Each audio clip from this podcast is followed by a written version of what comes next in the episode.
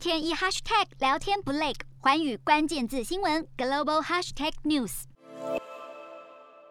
国际一片抵制北京冬奥声浪中，中国高调宣布，俄罗斯总统普京将会出席。这次，习主席也邀请好朋友普京总统来华出席北京冬奥会开幕式。普京总统愉快地接受了邀请。外交部特别强调，普丁作为习近平好友，愉快地接受邀请，将会出席奥运开幕式。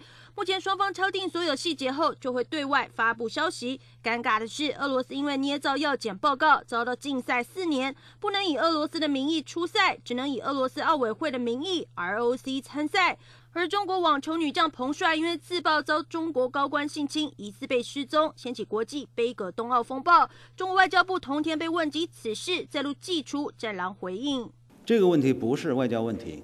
另外，我也可以告诉你，外交部所发的有关的关于记者会的实录，并不是每个字都需要写进去的。我也想问问你，我每天在这发言。你每个字都报道了吗？强调彭帅不是外交问题，更暗指背后有大国恶意炒作，对国际批评声浪丝毫不见放软迹象。